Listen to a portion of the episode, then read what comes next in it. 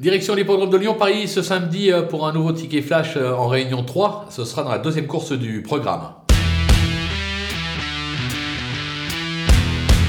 Dans cette épreuve, on va tenter euh, l'As Influx, euh, qui est irréprochable depuis le début de la saison. Deux tentatives, deux accessites, euh, proche d'un succès. Certes, il y aura le numéro 4 à la française à battre, un cheval estimé qui reste sur une probante deuxième place. Mais j'ai la sensation que si Francis-Henri Graffard se déplace à Lyon, c'est avec quelques ambitions, surtout qu'il a fait appel à Christophe Soumillon. Je pense que le cheval ne devrait pas descendre du podium. Mieux, il devrait tout simplement s'imposer, raison pour laquelle on va le jouer gagnant et placé.